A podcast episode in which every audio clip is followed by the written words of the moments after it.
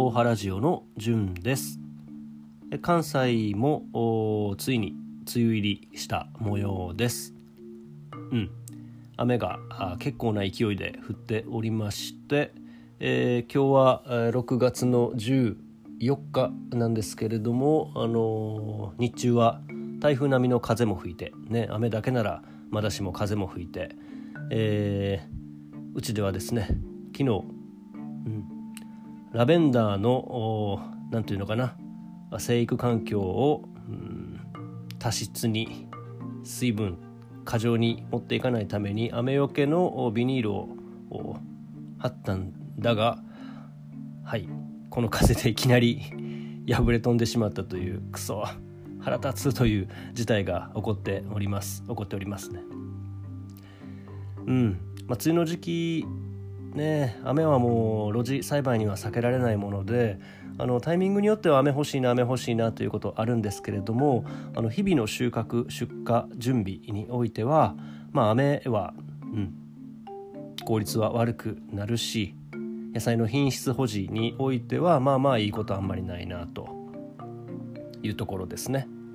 特にうちは今この時期レタスをたくさん出荷するんですけれどもやっぱり雨が多いとですね作物そのものにも水分の含有量が結構な量で増えちゃうし、うん、どうしたって、まあ、あの収穫後をしっかり扇風機などに当てて乾燥乾かすと一定の工程が入っちゃうことでまあまあ時間はねかかっちゃうしいくら乾燥させたからといっても、うん、パッキングすると、うん、袋の中でね蒸散することによって蒸れが激しくなってきますのでね。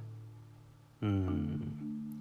なんかその蒸れ防止にすごく効果があるというオーラパックこれ商品名なのかな？よくわかんないけど蒸れを抑制するようなあの従来の防丼パックにはない、えー、高度な防丼性を備えたなんだあパックも出ているみたいですけどうんとはいえねまあまあなかなかどこまで効果があるのか分かんないですけれどもパッキングというのは、うん、良くも悪くも雨の日はちょっと大変やなというところです。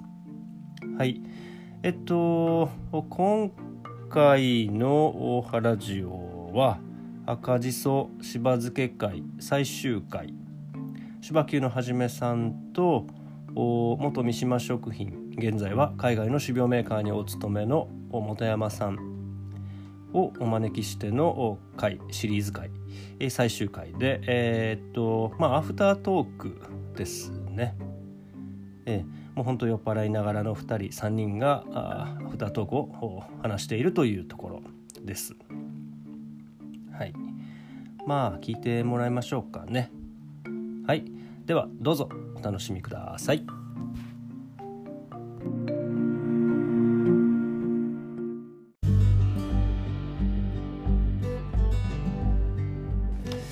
はい、えー、どうも、えー、じゅんです。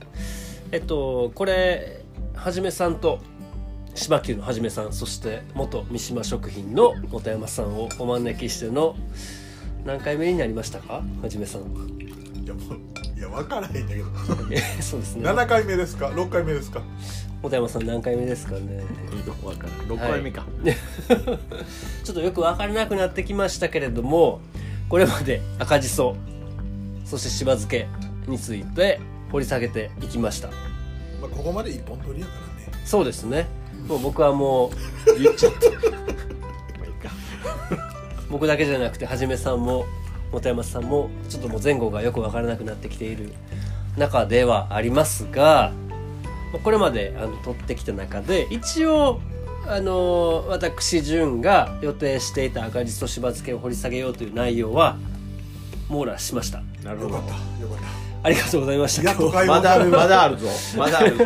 まだあるけど前は。とりあえずひとまず、まず、まず解放される喜びっていうのがあります。した中でまだまだ食べるものも飲むものも残っているので、今からちょっと、まあ、今回のことを話して、お二方はいかがだっただろうかという話、アフタートーク的なあの話をして締めさせていただきたいなと思うんですがいかがでしたかねはじめさんどうですか？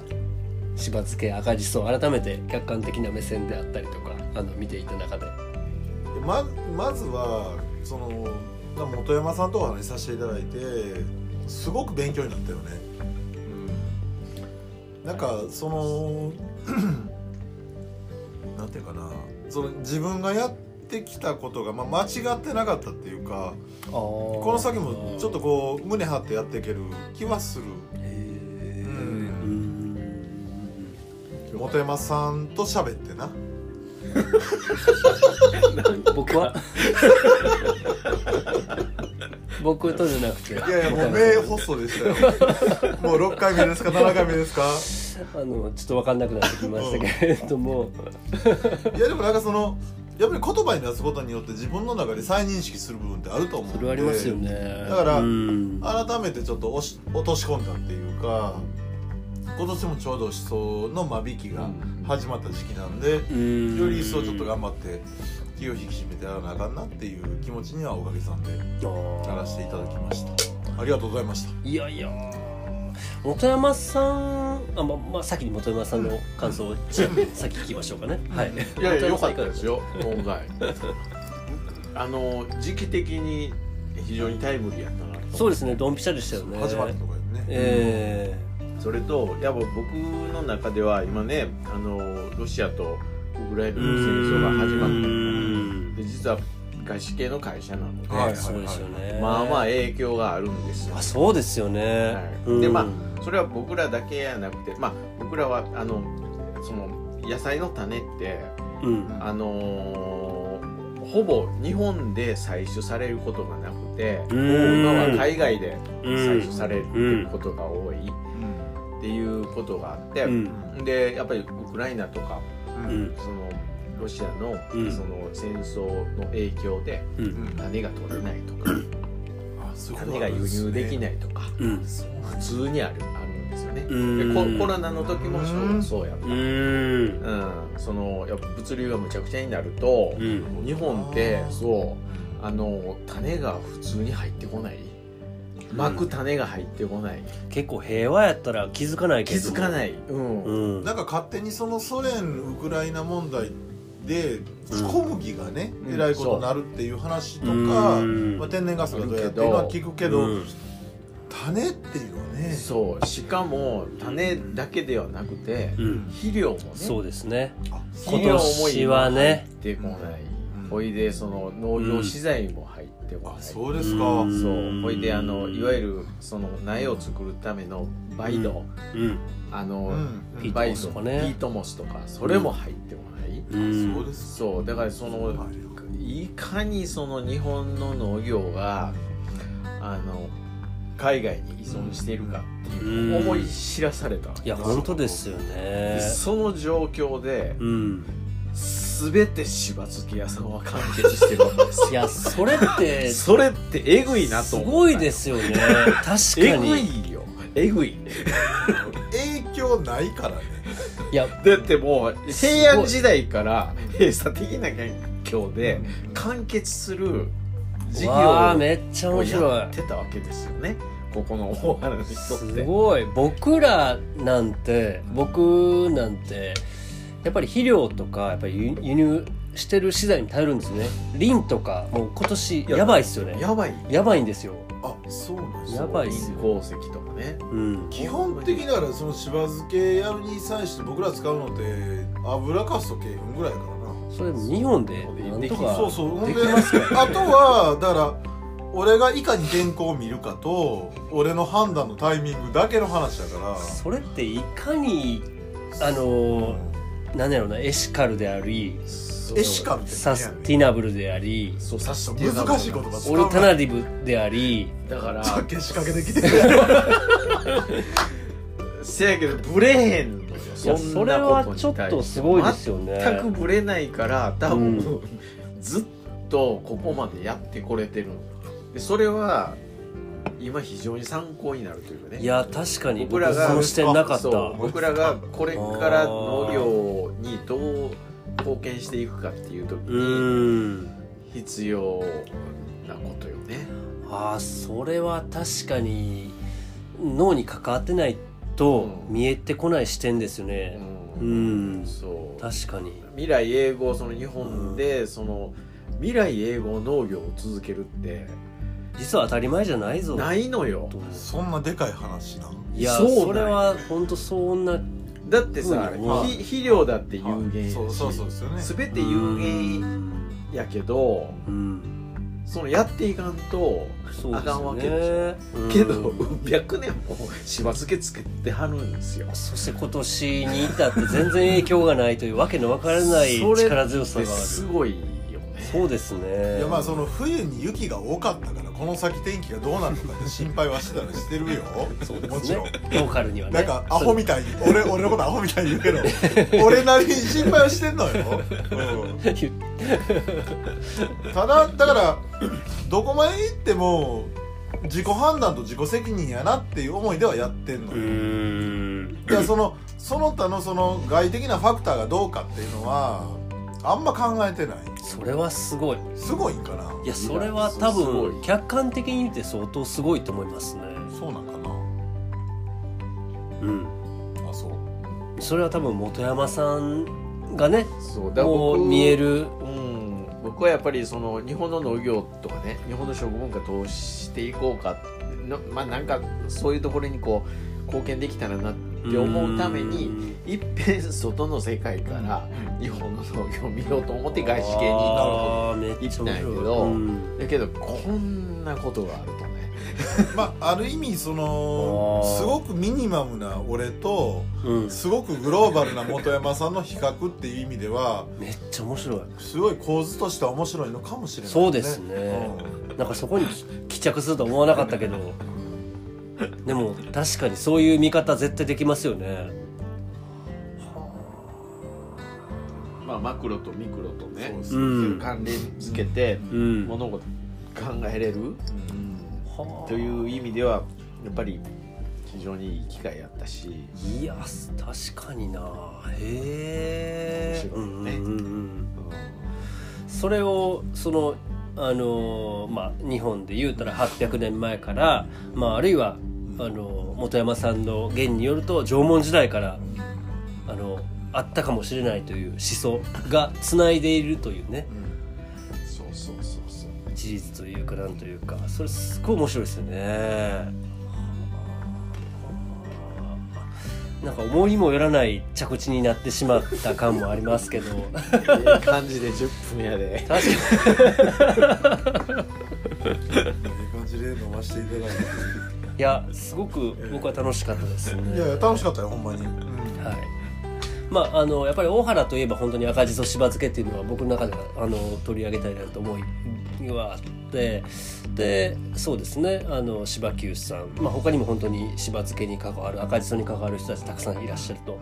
でその中でさらに、えーまあ、三島におられた本山さんをつなげで一緒にお話できたっていうのはすごく楽しかったしままた今後もなんていうのかな本当にミニマムに大原に関わっておられるはじめさんとそしてその世界あのワールドワイドに活躍されてる本山さんの視座をもとに、まあ、大原という地域をフォーカスしながら一緒にお話できたらまた面白いなと思うんですけれどもまたこういう場でお酒を介在しながらお付き合いしていただければ幸いやなと思うんですけどまだ聞きたい。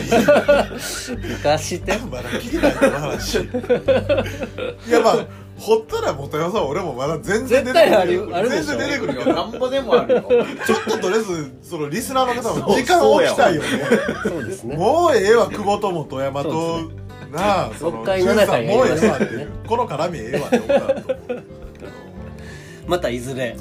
このお話はい。お付き合いいただけましたら。はい幸いです。今日は今日はと言いますかもうあの配信としてはもう6回7回になるのかな？なりますけれども リスナーの皆様お付き合いいただいてありがとうございました。はじめさん本山さんありがとうもございます。配信日としましてはね。1日でしたけれどもまあ、皆さん、とりあえずね生でカニを食べた人をまずあのーそこをまず感謝していただいて。そうですね。その日本にその思想があってからお前よう生でカニ食うたなと。なかったらね。もうそれだけ覚えて帰ってください。そうですね。はい。もうそれ以上大したことないよな でまあ皆さんは生でカニ食わないように、まあしていただいて。そうせめてそのケジャンにするケジャーにすんなね。いね。ええサワガニもその油ださいはいはじめさんそれがアフタートークの最後の一言でいいですか？よろしいですか？全然いいです。大丈夫ですね。はい。本山さん最後に一言大丈夫ですか？OK ですよ。OK ですかね？はい。はい。じゃああの本当にはじめさん本山さんありがとうございました。ありがとうございました。またいつかお付き合いいただけましたら幸いです、ありがとうございました、は どうもありがとうございました。失礼いたします。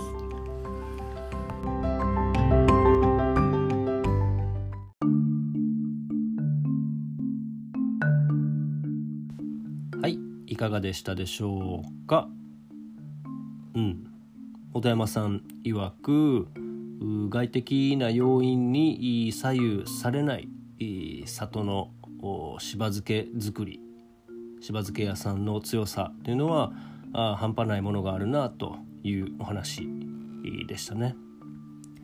はい、まだまだちょっと掘り下げたいなと思うところが後から振り返ると出てくる出てきたのですけれどもまあまああ今回のシリーズ赤じそしば漬け会としてはまあこんなところで終えておいてまたいつかこの3人でですね新たに展開することがあるかもしれないですしまた、えー、と大原には他にもお素晴らしいしば漬け屋さんいらっしゃいますので、まあ、そういった方々ともいろいろお話できたらなと打診はしております。